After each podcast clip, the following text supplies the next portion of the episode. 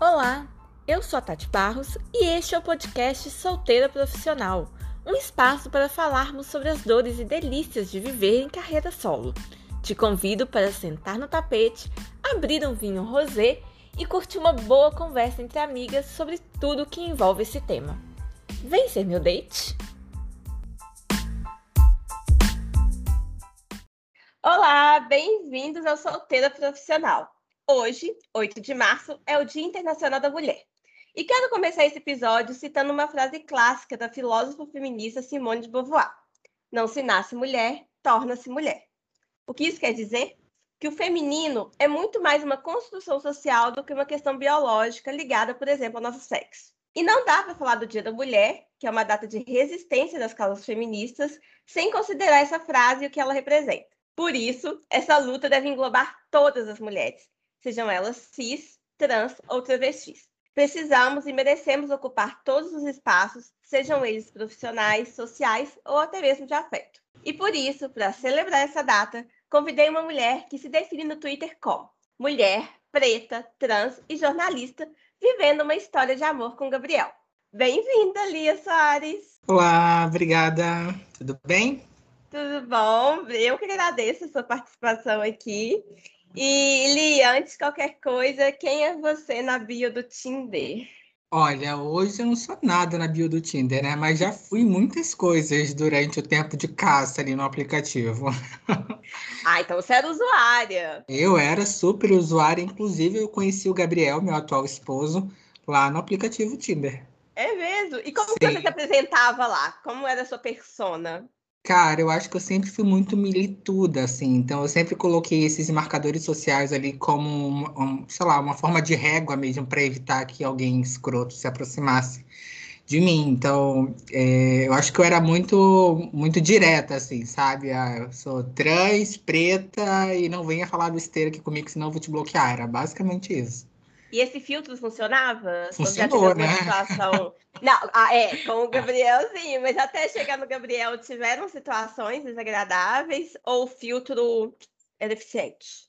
É, era eficiente em sua maioria, mas tinha, assim, passavam algumas, né? E aí a gente acabava, e pelo menos eu acabei vivenciando alguns momentos assim de preconceito dentro dentro do aplicativo e até mesmo em encontros presenciais. Assim isso te abalava? Como que como era para você receber?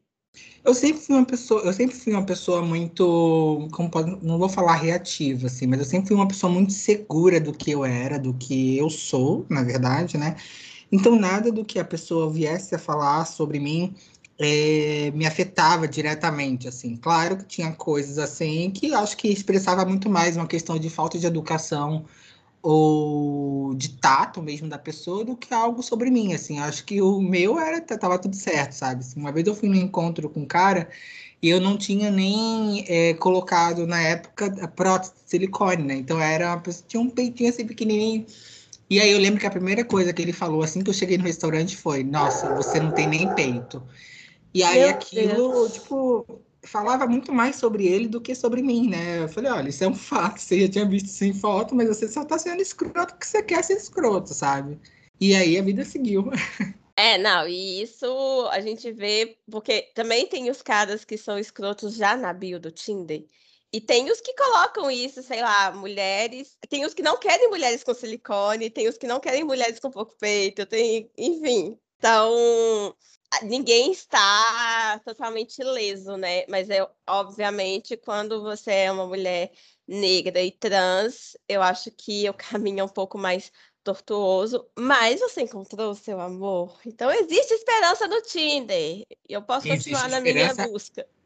Existe esperança, mas eu, eu geralmente eu falo que eu peguei o último que, que prestava ali no aplicativo, tá? Ah, faz isso comigo, não, amiga. Ah, não. Não, eu tô brincando, mas uma coisa que é muito comum você é, ver por aí é, são homens é, falando, é, sei lá, se questionando: ah, será que eu sairia com uma mulher trans? Será que eu sairia com uma, com uma travesti? E a pergunta é exatamente o contrário, né? Será que a mulher trans sairia com esse tipo de cara? Será que né, essa mina travesti aí sairia com esse tipo de cara? É, acho que só, só, só em mudar mesmo a, quem pergunta e quem responde já, já é a solução para esse problema. Sensacional. E você sempre deixou explícito que você é uma mulher trans, mesmo antes de se relacionar, por exemplo, se você conhece um cara numa balada, você tinha essa necessidade de autoafirmação? Não sei se o termo seria autoafirmação.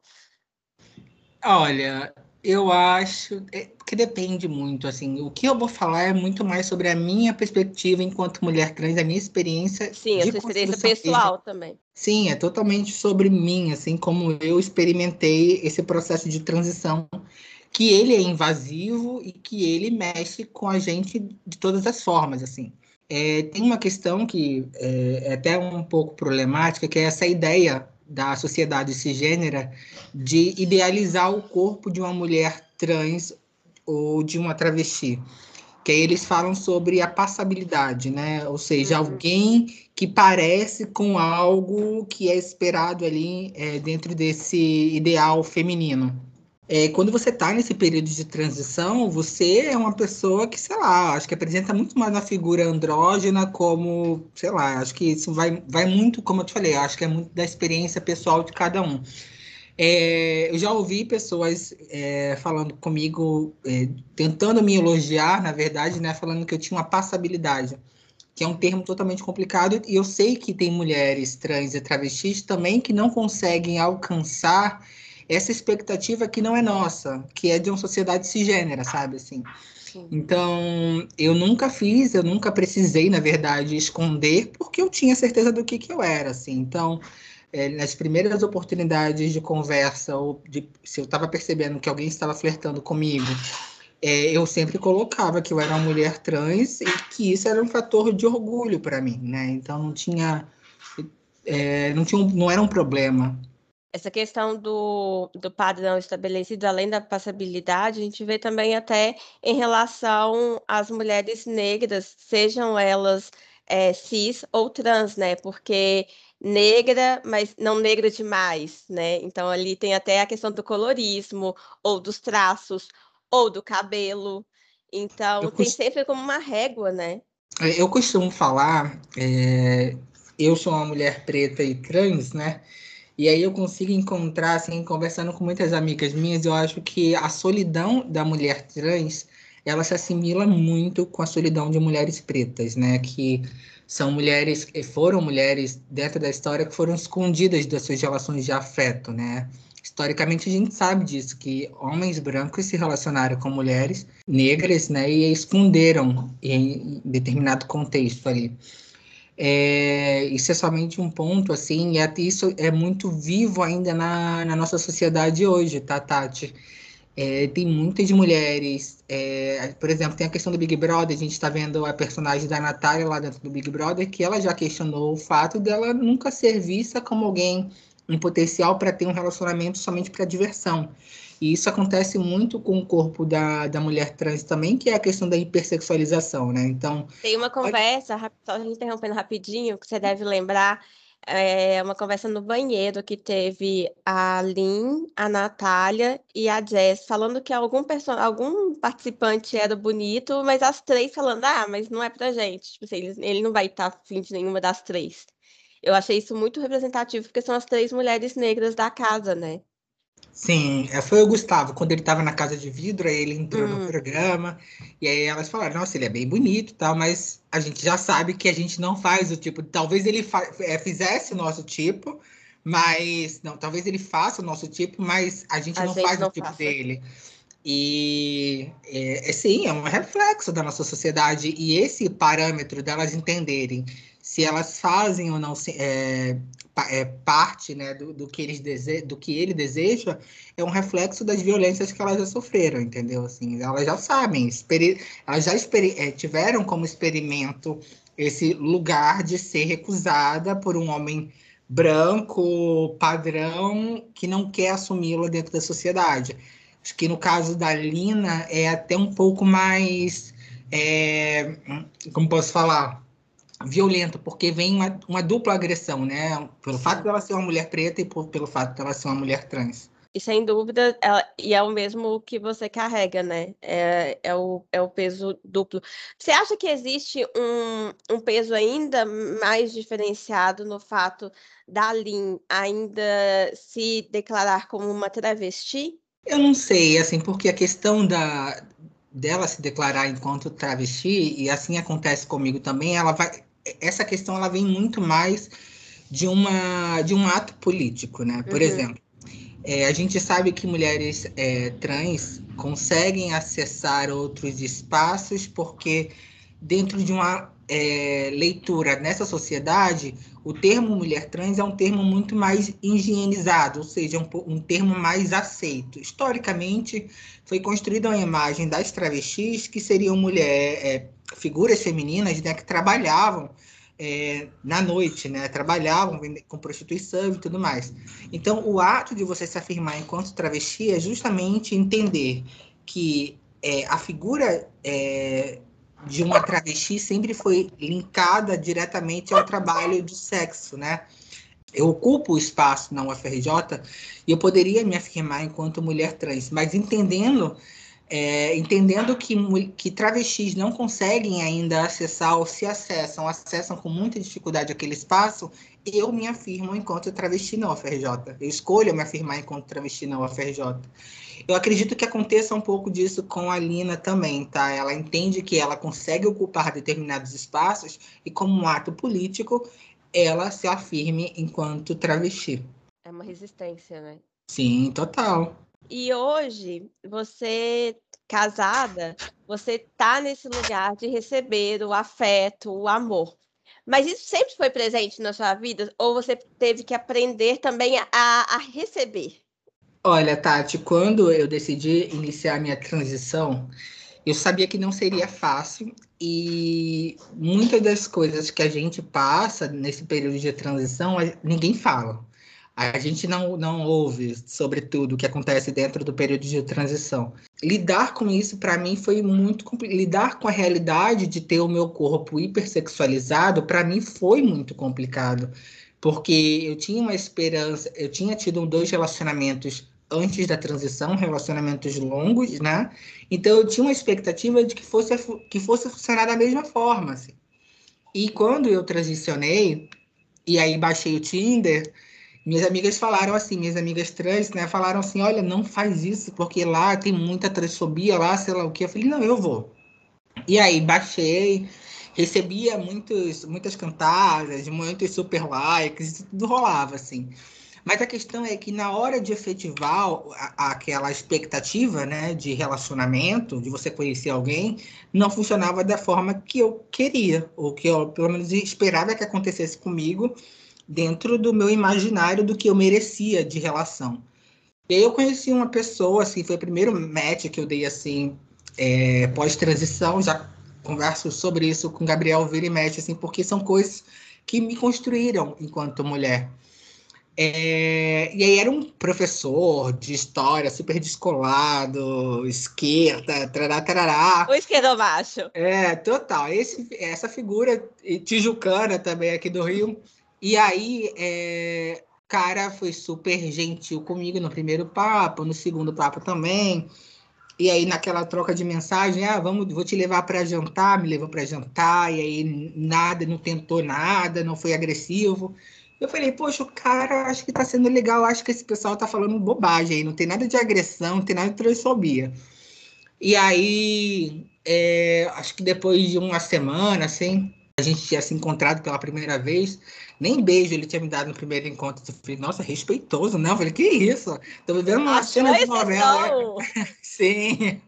Falei, bom, tá sendo respeitoso, tá? Ele falou, ah, vamos marcar, a gente se vê no feriado, tararau. E aí a gente se viu no feriado, eu fui pra casa dele, dormi, é... a gente transou, né? Como qualquer jovem que tá se conhecendo. E aí foi onde eu pude ter a realidade na minha escancarada. Assim. No outro dia que eu fui mandar mensagem é, perguntando como é que estava, se estava tudo bem, eu comecei a perceber que eu estava sendo totalmente ignorada e aquela figura é, carinhosa, respeitosa, tinha se transformado num cara que só queria me usar. Isso levou, tipo, levou uns três dias para eu entender o que estava acontecendo. Mas quando eu entendi, foi no meio de um expediente de trabalho assim. Eu chorava, eu liguei para um amigo, eu fiquei horas com ele, porque eu estava entendendo naquele momento o que tinha acontecido. Falei, poxa, o que aconteceu foi que um outro... teve esse contato, né, com essa, Sim. com essa rejeição dessa forma. Existia uma estratégia por trás. O cara estava fazendo aquilo tudo para me comer e me jogar fora, sabe? Assim. E aí foi muito complicado lidar com isso, porque foi nesse. Eu, eu tinha, durante todo o meu processo de transição, eu tinha desejado para mim me cuidar, né? Olhar para mim, é, buscar relacionamentos que fossem de fato legais para mim. E na primeira oportunidade que eu me abri para conhecer alguém foi dessa forma, assim. Então foi muito complicado, foi muito doído para mim.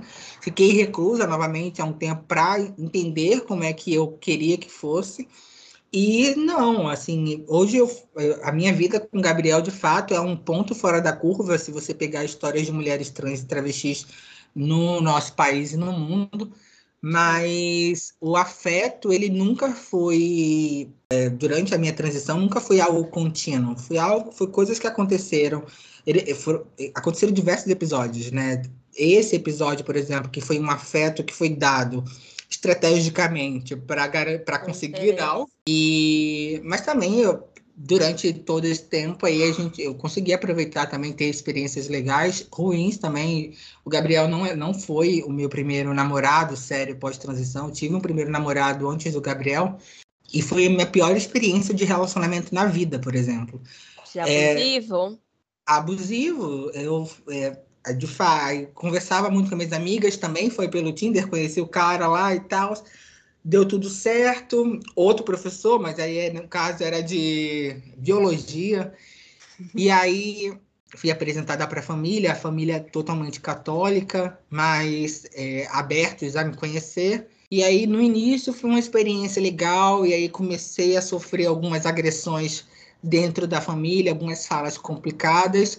Depois... Mas é, era aquela violência velada? Velada, é. E aí depois eu fui começar a perceber que eu estava dentro de um relacionamento que era muito abusivo, sexualmente também muito abusivo.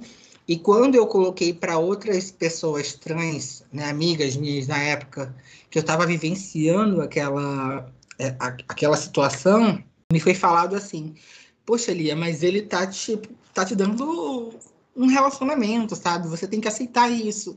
E para mim isso nunca fez sentido. Eu não posso sofrer uma agressão, relativizar isso somente para estar dentro de uma relação. Aceitar, aceitar migalha por uma dependência emocional, né? Por uma carência afetiva. Exato, e isso é muito frequente, assim, as pessoas se submetem a essas agressões. Mas eu sempre fui, como eu te falei, eu sempre fui essa pessoa muito segura do que eu era, né? Do que eu sou.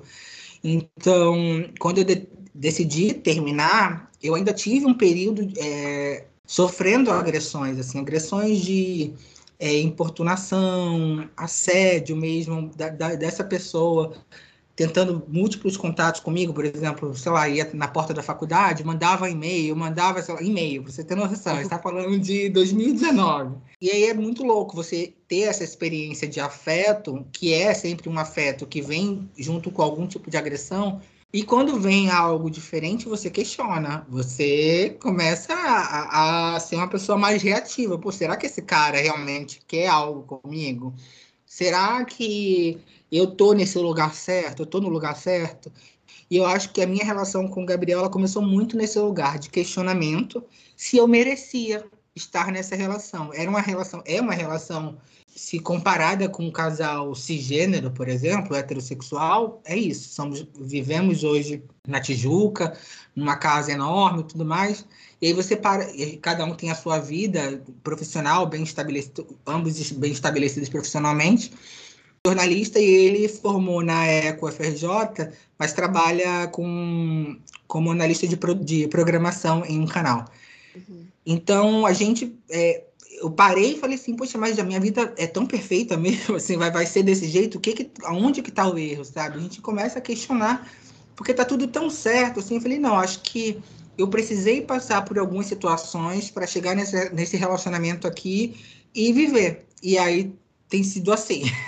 E tem um sentimento de culpa por esse lugar de privilégio que você está comparado com as outras pessoas trans e travestis? Eu não vou falar culpa, mas é, tinha um, um, grupo maior de amizades de mulheres trans e travestis que foi se reduzindo com um pouco de revolta da parte delas, assim, mas não é algo ruim, assim, que eu possa falar. Não sei como explicar, mas é muito difícil você ver um corpo conseguir alcançar determinado lugar enquanto você não consegue, assim. Então, aconteceu esse, esses afastamentos por uma revolta que é compreensível para mim. É, e eu nunca me coloquei no lugar de culpa, mas eu sempre me coloquei no lugar de compreensão, sabe? Assim, poxa, fulana, é, de fato, ela passa por isso. De fato, algumas pessoas eu consegui até resgatar, ir lá e conversar e trazer para perto de mim, que foram amizades que saíram, é, que julgavam, assim, ah, você está é, de, demandando mais tempo para esse relacionamento do que para nossa amizade. Então tinha muito esse lugar de ciúme também.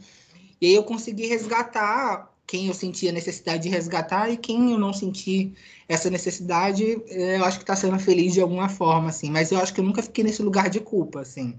Acredito mesmo que todas elas vão ser felizes da forma que elas querem ser. É, talvez a minha forma seja diferente da delas e eu compreendo a revolta de cada uma, sabe? É, eu não, eu não sei a sua história, mas também você é tão segura e tão o tempo todo, né, forte, sabe se impor, como você já falou, que também tem que considerar todo um histórico das outras mulheres também, né, do, do que levou elas ao que elas são hoje, no sentido de solidão, de violências, de construção familiar também, né? Sem falar que a gente está no país que mais mata mulheres trans travestis no mundo e que a expectativa de vida é de 35 anos, né? Então Sim. a gente e, e aí você ainda reforça, você tem o um ensino superior, você está casada, você tem uma condição financeira estável, uma casa, coisas que a grande maioria não tem. Então é e é muito bonito isso de você falar desse sentimento de compreensão e acolhimento, de entender que é isso, assim, não é uma questão com você, mas é do, do que falta para outra pessoa, né? Sim, eu é como falar assim, porque a trajetória de cada um, você sabe que é, é uma trajetória diferente. Eu tive um período da minha vida que foi muito difícil, que eu não tinha dinheiro para comer num bandejão da faculdade que era dois reais, sabe assim mas a gente vai alcançando alguns espaços dentro da nossa sociedade que a gente não tem como ficar preso no passado.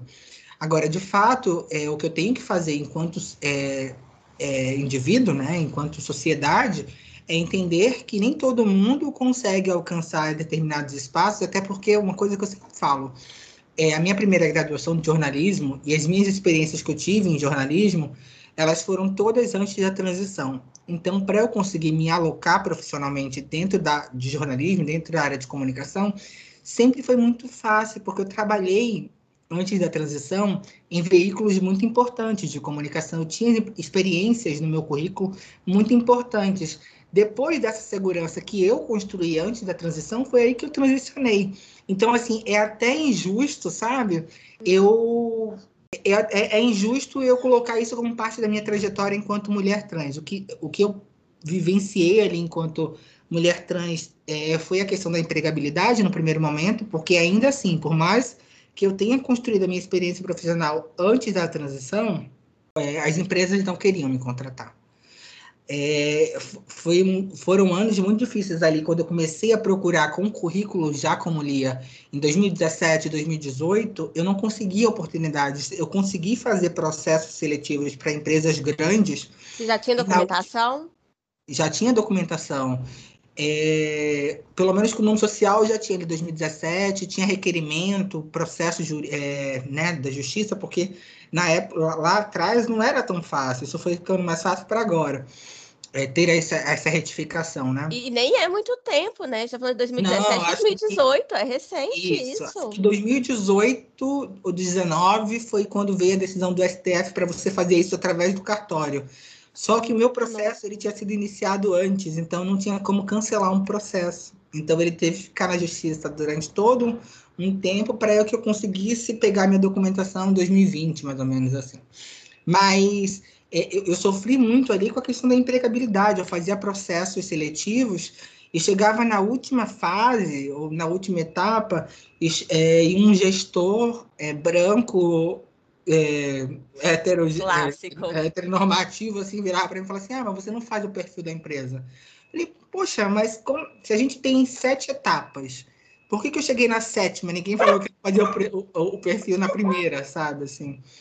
Então, isso é, é, é foi muito complicado para mim entender a questão da empregabilidade. É, entender também qual era o meu papel é, enquanto mulher, né, enquanto mulher preta também, é, dentro dessa sociedade que é cheia de injustiças, né, que ela é cheia de injustiças, que tem muita coisa que a gente não não consegue dar conta, né?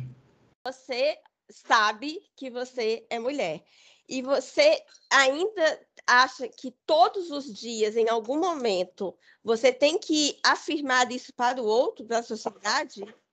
Eu vou falar uma coisa que meu psiquiatra falou. Eu tenho psiquiatra porque eu faço acompanhamento para cirurgia de redesignação. E aí eu estava falando com ele esses dias aí para a questão do laudo e tudo mais. Eu falei assim, ah, meu doutor Ricardo, eu ainda sofro um pouco. Tem gente que confunde pronome, tem gente que me trata no masculino. Ele falou, olha, você pode trazer essa pessoa aqui porque é ela que tem algum problema psiquiátrico, assim. Você olhar para você e não entender, não te entender como mulher, fala muito mais sobre algum problema neurológico deles do que meu, né? do que seu, sabe, assim. Então, eu não me, eu não me dou, é, é, posso falar, esse, eu, eu, não tenho esse lugar ou esse tempo de questionar o que eu sou. A, a certeza eu sempre tive, entendeu? Assim, então, quando o outro questiona ou coloca em dúvida, coloca em xeque é, se eu sou ou não mulher, eu falo, olha, acho que tem algum problema com você, sabe? Assim, não é, não é sobre mim, eu sei que eu, do que eu sou. Não dá para falar de transexualidade no momento sem citar a Lin, inclusive a gente já falou sobre ela é, há alguns minutos. E um dos momentos mais fortes da participação dela até agora no, no Big Brother, para mim, foi quando ela se apresentou para os outros participantes e que ela disse uma frase que era: Eu fracassei. Eu sou o fracasso de tudo aquilo que esperavam que eu fosse. Eu não sou homem, eu não sou mulher, eu sou uma travesti. Como que essa frase é, dela te afetou quando você ouviu? Hum, eu acho que eu concordo em partes. Acho que essa frase ela pode trazer algum tipo de confusão para quem não entende muito a questão de gênero, porque a gente está ainda nesse debate, né, do que, que é sexualidade, do que, que é gênero. Mas é, sobre a Lina falar sobre é, eu não sou mulher, nem sou homem, eu sou travesti, é exatamente esse lugar de que a gente não quer parecer ser mulher, nem parecer ser homem. A gente quer viver a nossa vida com a nossa identidade, com a nossa construção. Né? Algumas vão se afirmar enquanto mulheres, né, e na sua condição de trans, algumas vão se afirmar enquanto homens, nas suas condições de trans, e algumas vão escolher, algumas pessoas vão escolher a figura de uma travesti. E tá tudo certo. Eu acho que é isso, é esse lugar que ela quer é, garantir o direito de você ser, né? Como ela sempre brinca é, com, com os trocadilhos. Eu acho que é isso, é o direito de ser mesmo. Existem casos que é, para você ou para outra uh, vai bastar se, se definir apenas como mulher em outras ter essa afirmação de mulher trans ou mulher travesti, ou o complemento ou a definição não tem esse peso? Eu acho que é muito mais de como é, a Lina sempre fala isso, é de como a pessoa é, se identifica. Se você não quer errar, você pergunta para a pessoa como que ela se vê e você vai saber como é que ela quer ser tratada, chamada e tudo mais. É importante falar que nós, mulheres trans, pessoas trans, é, a gente tem é, cada um a sua especificidade, especificidade, né? Então, assim, cada se eu me afirmo, sim, se eu me afirmo enquanto mulher, eu, eu estou assumindo uma identidade binária. Se é, meu amiguinho se assume enquanto homem, ainda que trans, ele está assumindo a identidade binária. Existem outras identidades que estão por aí que elas não são binárias, que a gente também tem que dar espaço para que elas falem, para que essas pessoas possam falar, né? Então a gente tem cada dia mais conversado sobre a questão das pessoas não binárias, gender fluid, é, que eu acho que é esse lugar também que a Alina, de alguma forma, é, luta ali para garantir, né? Esse direito, ela, quando ela coloca travesti, ela também está colocando uma identidade que, ela, que, que a gente precisa ter atenção, né? Ela não vai dar conta de falar sobre todas, porque ela não tem experiência de ser, né, de todas as coisas. Mas ela consegue lutar para, pelo menos, dizer que, olha, vocês precisam se atentar é, com essas novas figuras, né? Novas não, né? São figuras que sempre existiram nessa sociedade, mas que por algum motivo estrutural, né? patriarcal é, se postergou e a gente só está conversando agora. E é o que você falou, se é importante essa afirmação, essa ocupação é, de uma travesti no espaço acadêmico, que é né, o seu espaço, é, quando a gente fala da Alina, ter uma travesti no horário mais caro, mais importante da televisão brasileira, é, tem um peso muito maior ser uma travesti, né? Que, como você já falou, é, um, é uma definição que está muito mais ligada à prostituição, à marginalização da sociedade, né? Foi utilizada como é, termo pejorativo durante muito tempo. A gente está ressignificando, na verdade. Ah, recentemente eu estava conversando é, com a Tamires, do Gorda Cash, e ela falou um pouquinho sobre isso, assim, sobre termos que a gente precisa ressignificar. Então, travesti é um termo que a gente ressignificou, assim como o termo gorda, gordo, a gente também está ressignificando. Mulheres gordas se afirmam enquanto gordas. Então, tem vários termos que a gente, enquanto sociedade, a gente tem que fazer esse movimento mesmo de, de refletir como ele tem sido visto e como a gente pode fazer que ele seja visto, né? Então é, é, bem legal ver alguém assim como a Lina, por exemplo, no horário, no horário mais caro da TV, né? Que tem empresas pagando milhões aí para aparecer naquele programa. 600 tem... milhões que a Globo tinha arrecadado até a primeira semana do Big Brother só de patrocínio, que provavelmente já aumentou. Olha aí, que legal ter uma figura como a Lina né, que uma pessoa que, que tem uma poética no, no seu ser, assim, né, e traz totalmente essa, desconstrói, na verdade, essa, esse estereótipo que foi criado na figura de mulheres trans e travestis, né, durante muito tempo. Em falar que eu acho que não teria representante melhor, porque é o que você falou agora, ela tem uma poesia, né, e uma forma de falar que encanta, e eu acho que até quem, quem tem a resistência, que a gente vê a resistência lá dentro, né? O preconceito, a transfobia, é, é óbvio, ela já falou isso e que ela está cansada de ter que ser leve, porque né, cada vez que ela é leve para o outro, ela está carregando um peso para ela. Mas nesse espaço tão privador desse, do público, do Big Brother, da Globo, enfim, é, ter alguém que consegue dialogar dessa forma, eu acho que é um caminho pouco mais desenhado, talvez, para essa sociedade tão resistente com a diversidade? Eu, por entender que somos múltiplas, né? Múltiplos, eu acho que qualquer outro corpo é, trans é, ou travesti, né, que, que, que ocupasse aquele espaço ali seria importante. Né? A gente Sim. tinha, a, a, gente tinha, a gente teve a Ariadna no Big Brother em 2000 e foi a edição 2011, né? É, a Lina sempre fala, eu acho que são 10 anos. São 10 anos, né? Mas, isso.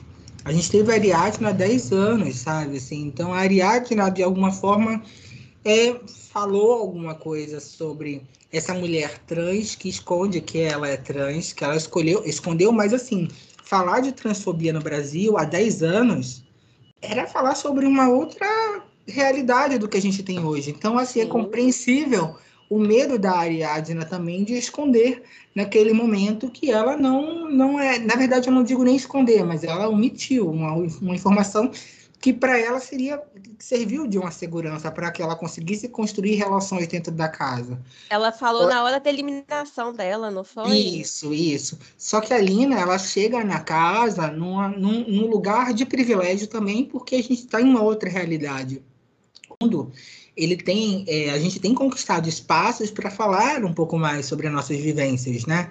Então, é, a Lina ela chega nesse lugar onde tem pessoas, sim, que são preconceituosas, mas tem espaço para que a Lina fale que elas são preconceituosas. E isso é o mais importante. Ela fala muito que ai, naquela, naquele episódio, ai, que eu chorei até, da festa, que foi o Lucas que errou o pronome e que ela, come... que ela chora, e tem aquela cena péssima da, da Eslovênia com ela, e que ela fala que cada vez que erram o pronome dela é como se negassem a sua existência. Né? Aquilo se doeu em mim, eu não imagino como que foi para você e para as outras mulheres trans que, que viram aquilo.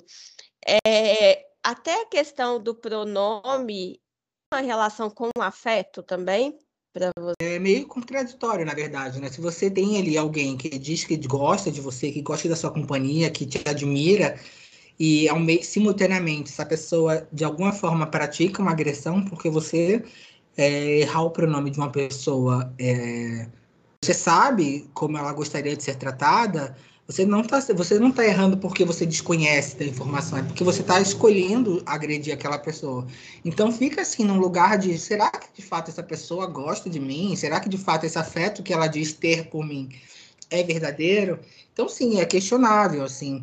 Claro, tem situações e situações assim. Se você, por exemplo, eh, quando eu transicionei, eu tinha eu sempre eu converso sempre com a minha madrinha. Eu tinha cinco pessoas que é, eu tinha uma relação, tenho uma relação muito forte e que elas tinham dificuldade é, de me tratar no pronome que eu, que eu queria por conta da, do período de transição.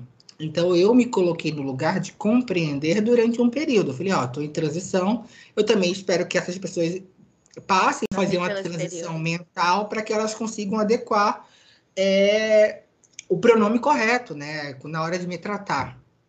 E eu sabia que não era é, nessa ocasião, eu sabia que não era é, por querer.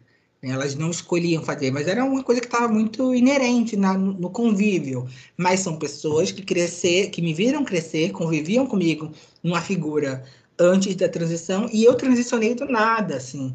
Então, é, foi complicado para essas pessoas e eu me coloquei nesse lugar de compreensão.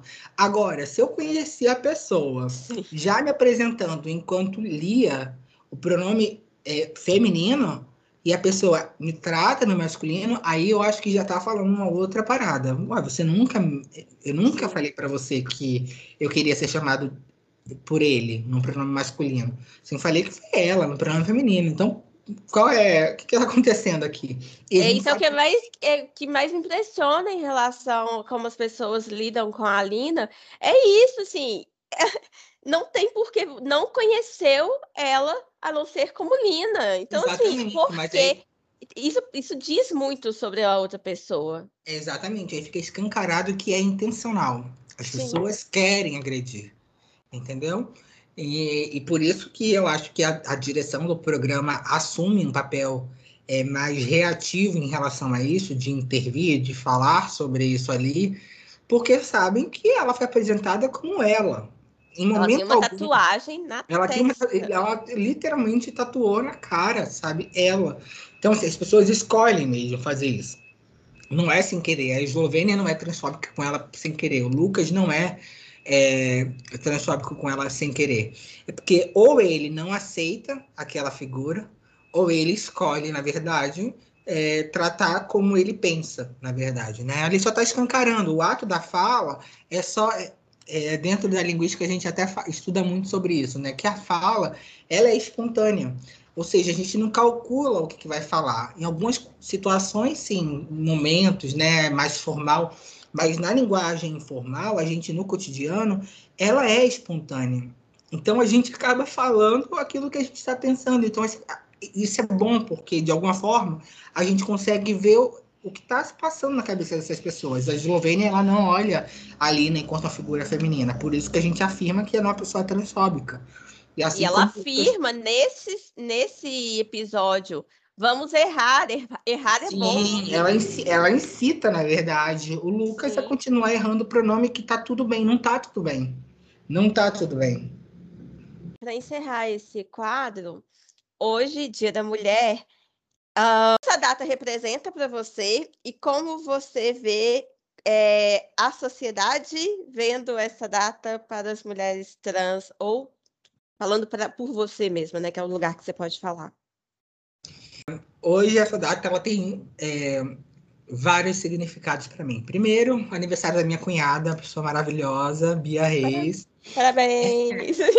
É, simultaneamente a isso, eu acho que é uma data que ela, ela traz historicamente o convite para a gente lembrar de mulheres que lutaram é, por espaços que a gente está conseguindo alcançar é, e, e, e, buscar até hoje, né, dentro do mercado de trabalho, dentro das nossas rotinas, cada uma da forma que cada uma quer viver. Então, isso é o resultado de mulheres que lutaram lá atrás. Agora, enquanto mulher trans, eu acho que a data também ela serve para a gente ressignificar a ideia de mulher, a ideia do que a gente quer enquanto luta, essa luta feminina, né? Então, acho que é muito importante. Eu acho que a data em si é mais um lugar, é um convite, na verdade, para a gente refletir quais são essas mulheres que compõem essa nossa sociedade.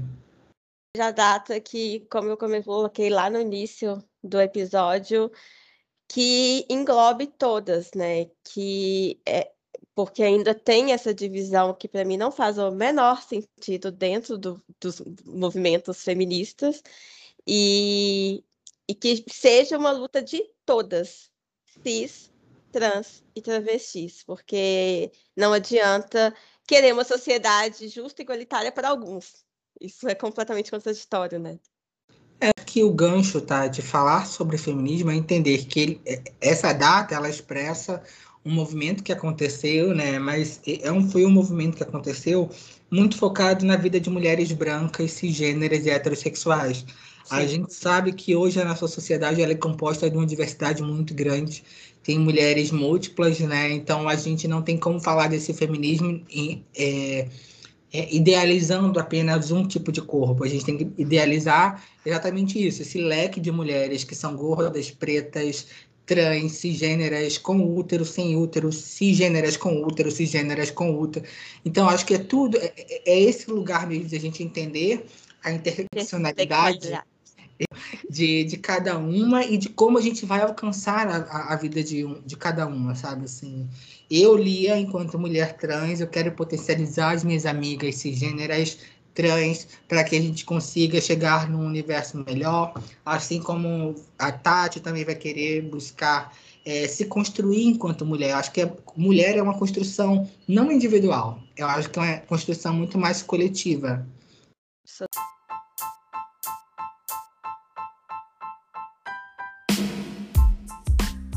Match cultural. Chegamos agora no match cultural, a parte da diquinha gostosa para vocês aproveitarem. Lia, o que, que você tem de bom para gente? Olha, eu tô numa rotina muito louca de, de leituras, assim. Eu hoje eu acabei de comprar um livro Tudo sobre Amor, da Bell Hooks, então acho que eu vou colocar como dica aqui para todo mundo. Eu tô lendo agora Glória e seu Cortejo de Horrores, da Fernanda Torres, e recomendo que vocês leiam tudo sobre Fernanda Torres, porque eu gosto muito dela. Da, tipo, eu tenho Fim, eu tenho Sete Anos, que é um livro de crônica que ela tem, e esse Glória, é, A Glória e seus Cortejos de Horrores, que é um livro super divertido, que eu estou rindo muito e aprendendo sobre várias perspectivas desse mundo artístico. Demais, eu nunca li nada da Fernanda Torres. Nossa, ela é ótima, ela é ótima. Que incrível. E coloca na listinha o feminismo para todo mundo da Bell Hooks, que mudou para mim muita Sim. coisa. Para mim foi, é, é o meu livro de estudo de feminismo preferido. Ah, você comentou lá no Instagram, agora foi. que eu lembrei. eu amo esse livro. A minha dica, para mim, é uma das melhores séries dos últimos anos, chamada Veneno. É uma série espanhola que acompanha a vida e a carreira da cantora, atriz e apresentadora Cristina Ortiz, conhecida como La Veneno. Ela foi uma importante personalidade da Espanha na década de 90. É uma história muito pesada, de, de muita transfobia, muita violência, é, ao mesmo tempo que ela foi uma grande estrela. E a história dela, dentro do, da série, ela é contada através da Valéria, que é uma jovem universitária, aspirante a escritora, e que também está ali lidando com a sua identidade de gênero e a sua transição. Além de tudo, esse momento eu quero até rever a série como uma homenagem para Isabel Torres, que foi a atriz que fez a, a, La Veneno em uma das fases. Ela morreu, acho que tem duas ou três semanas de câncer. E ela fez essa série brilhantemente. A série, além, além de ela tem um papel muito importante, porque todas as personagens são de fato transvestis e trans, né? Então, aí eu recomendo para todo mundo. É uma história triste, pesada, muitas vezes tem que dar pause para tentar absorver, mas é incrível. Uau. Você assistiu? Não, ainda não, mas eu ouvi a Lina e o Scooby conversando sobre essa série. Verdade, o Scooby indicou. é maravilhosa. É, acho que todo mundo precisa assistir, porque não só com questão social, que é importantíssimo, mas é uma obra-prima, sabe? Mesmo audiovisual, assim. E Lia, só tenho a agradecer muito essa conversa. Foi enriquecedora eu sei que eu não tenho a menor dúvida que esse já virou um dos meus episódios preferidos do podcast, então eu só tenho que te agradecer pela sua generosidade e disponibilidade. Nada, querida. Obrigada a você pela oportunidade de a gente trocar e me chame mais vezes. Ah, mas eu chamo. Fala Pode isso, chamar. eu chamo. Obrigada e para vocês que estão aí ouvindo, um beijo e até semana que vem.